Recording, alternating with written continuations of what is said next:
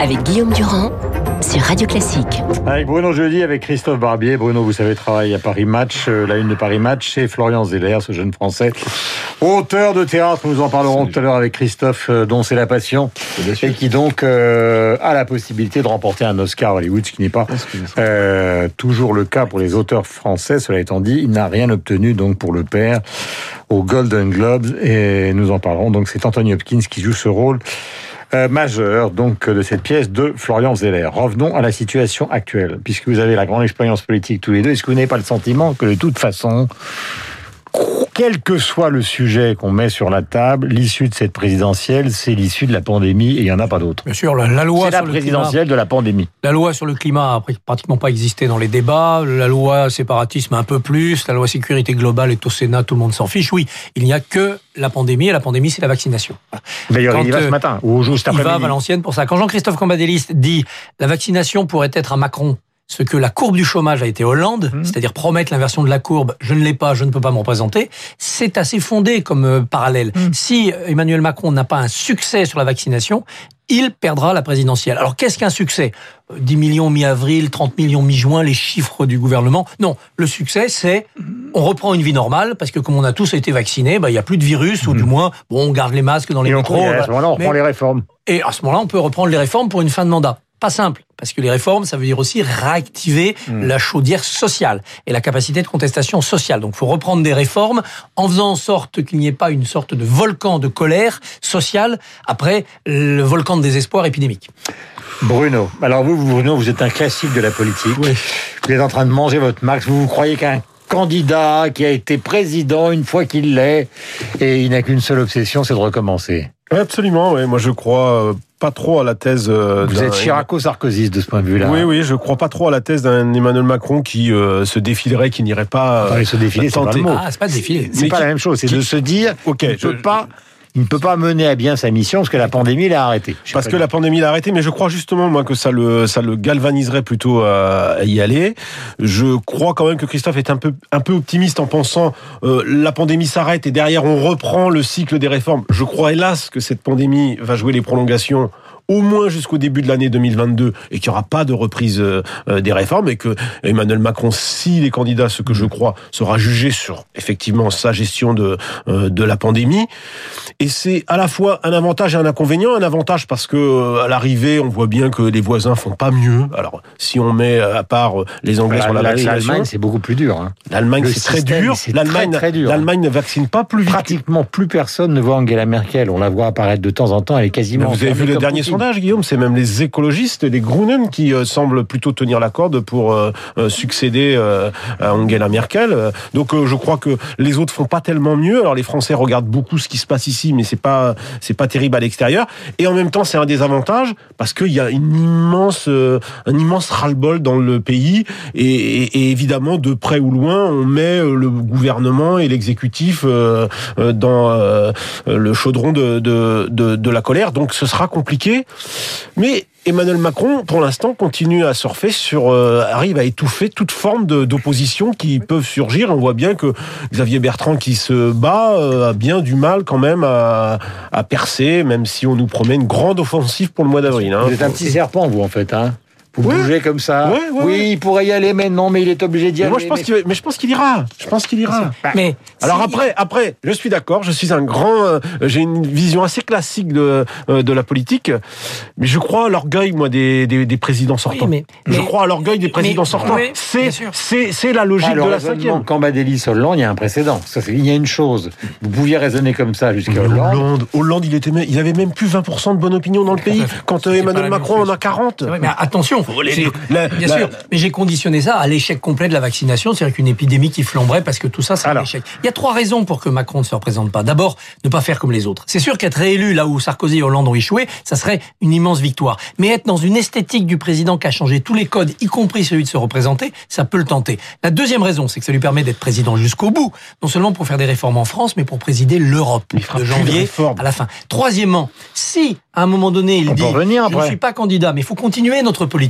Je passe le flambeau à Édouard Philippe. La droite va se rallier immédiatement à Philippe, c'est une élection là, de maréchal. oui. Et Emmanuel Macron, à l'âge qu'il a, mais dans 5 ans, dans 10 ans, dans 15 ans, après avoir fait une carrière formidable d'homme d'affaires et avoir empoché des millions, il peut très bien revenir à 60 ans et, et se représenter. Non, la seule raison qui pourrait, à mon avis, et qui, qui jouera quand même dans la, dans, dans la, dans la décision d'Emmanuel Macron, c'est que son épouse euh, Brigitte n'est plutôt pas pour faire un nouveau mandat. Écoutons Marine Le Pen sur France Inter. Voici ce qu'elle dit du nouveau slogan gouvernemental Dedans avec les miens, dehors en citoyen. Et voici ce qu'elle pense du reconfinement.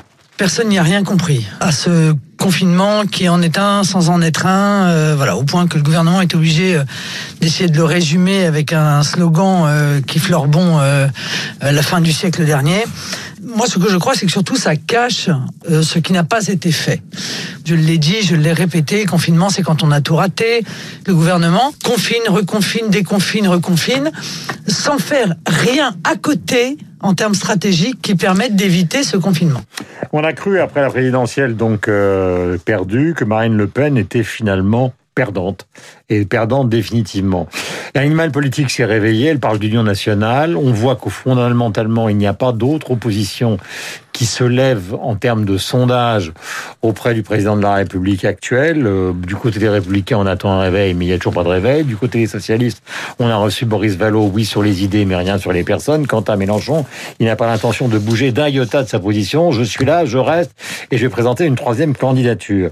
Qu'est-ce qui fait qu'elle a quand même changé, qu'elle a réussi à se refaire, Marine Le Pen Déjà, elle a survécu. On n'est jamais mort en politique. Adieu Florian Philippot, adieu Marion Maréchal. 2022, ça sera Marine Le Pen ou personne. À la droite de la droite. Hmm. Oui, Ensuite, comment elle a réussi cette- ce tour de passe-passe Parce que parce qu'elle elle a vous étiez un des premiers, parce qu'il faut quand même dire ce qu'on Mhm. pense et ce qu'on a fait. Quand on a vu le débat euh, en 2017, vous avez dit, bon, cette fois-ci, elle est morte, on la reverra plus. Et Elle, les elle uns et reste, les elle reste quand même frappée du saut de l'incompétence. hein. Oui, elle a quand même ce double problème. L'in- L'incompétence d'abord. Dès que vous parlez économie, quand même, c'est le désert. Et puis deuxièmement, elle se comporte comme s'il était déjà au second tour. Union nationale, je rassure, je rassemble. Mais qui avez-vous entendu de poids à droite dire oui, je ferai alliance avec Marine Le Pen Personne. Elle n'a pas pour l'instant décroché de la droite des élus potentiellement capables de venir lui fournir un gouvernement, un programme, une crédibilité. François Mitterrand en 1974 a fait 43% au premier tour. 43%. Il a été battu au second parce qu'il n'avait pas d'alliés, ni communiste, ni écologiste. Marine Le Pen n'a pas d'alliés. Donc les sondages Bah, de second tour ne mesurent que l'éventuel rejet de Macron, absolument pas sa crédibilité. Elle-même, en ayant fait 42% en PACA en 2015, a été battue au second tour. Dans le Nord, Oui, mais dans le Nord, pardonnez-moi, dans le Nord, dans le Nord. euh, là vous êtes en train de raisonner en masse politique, d'organisation politique. Moi, je regarde les sondages d'électeurs, par exemple, quelque chose qui était inenvisageable, y compris en 2017. Vous avez un tiers des chefs d'entreprise qui, pour eux, c'est quand même le libéralisme qui domine Ouais. la concurrence et le marché. Un chefs tiers- d'entreprise. Oui, d'accord, mais ça fait y y il y a un ras-le-bol. Un tiers des chefs d'entreprise. Il y a un ras-le-bol. J'ai pas terminé. Allez-y. Un tiers des chefs d'entreprise qui se disent que pourquoi pas voter Marine Le Pen. Et puis vous avez toute une partie de la bourgeoisie qui était quand même au départ largement derrière Emmanuel Macron. Quand ils voient passer euh, l'histoire de Sciences Po, qui est un peu le temple de la bourgeoisie, euh, les émeutes au lycée La Fontaine, c'est un lycée de la bourgeoisie, euh, Beaugrenelle, qui est quand même un quartier de la bourgeoisie, qui a été entièrement rénové par une célèbre famille, qui est devenue une sorte de temple de consommation de la bourgeoisie.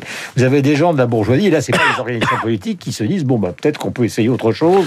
Oui, oui, il y a, il y a un côté, il y a un côté, on veut, euh, on veut mettre un coup de pied dans la fourmilière. C'est ce que, c'est un peu la promesse euh, non dite. Il contraire il y a deux secondes, maintenant il dit, oui, vous avez raison. Non mais d'accord, sur ce, sur, bien sur hein. ce point-là, ok. Paris et le ras-le-bol, le ras-le-bol des petits patrons avec le Covid et, tout ça, ça c'est vrai.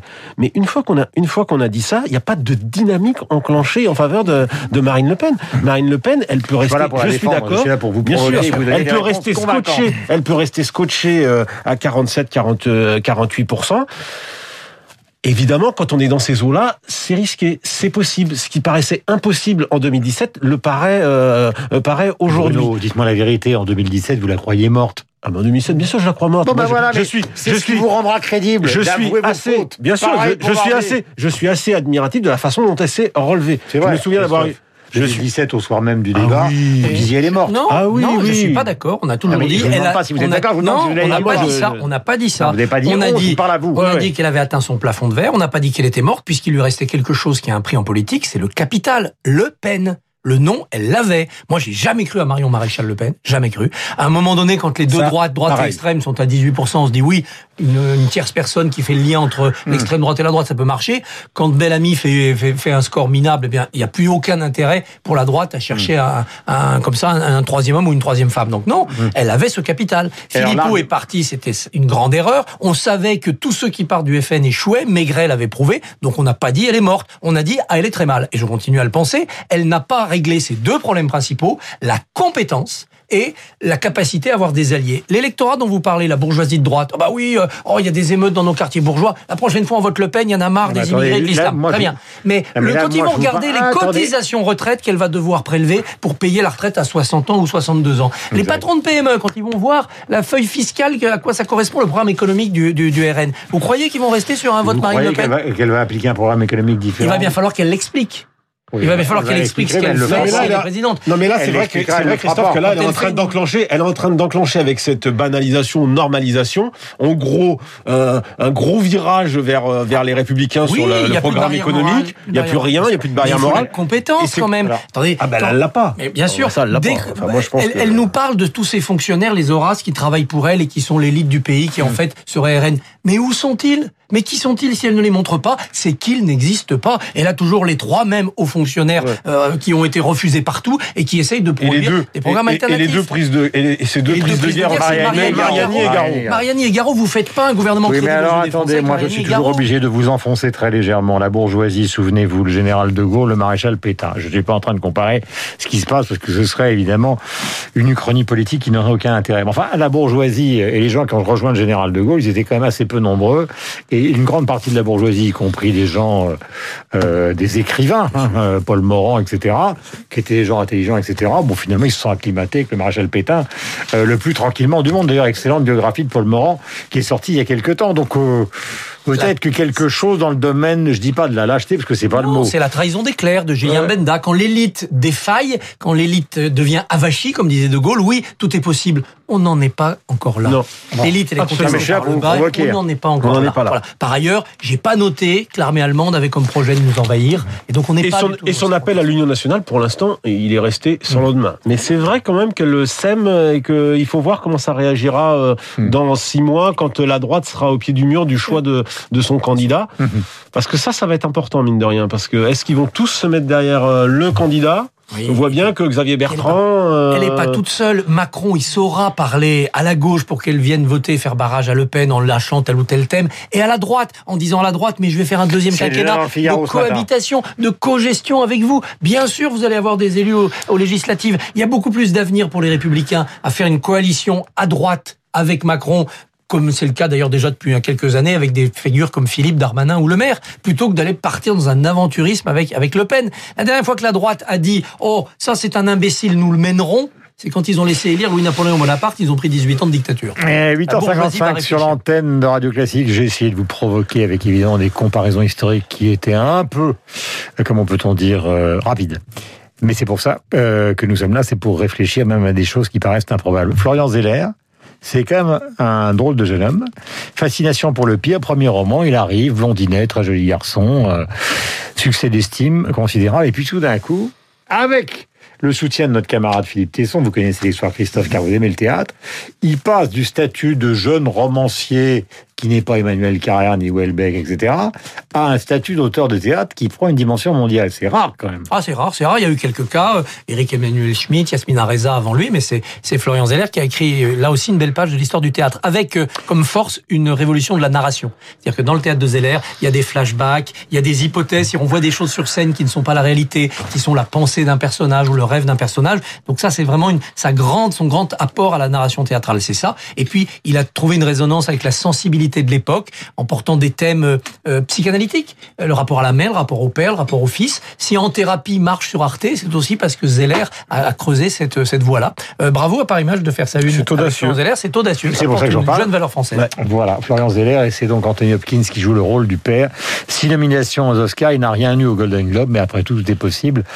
Notamment du côté d'Anthony Hopkins, hein, qui mériterait bien d'obtenir. Six, six nominations, c'est quand même assez euh, remarquable et, Mais oui, et bah oui.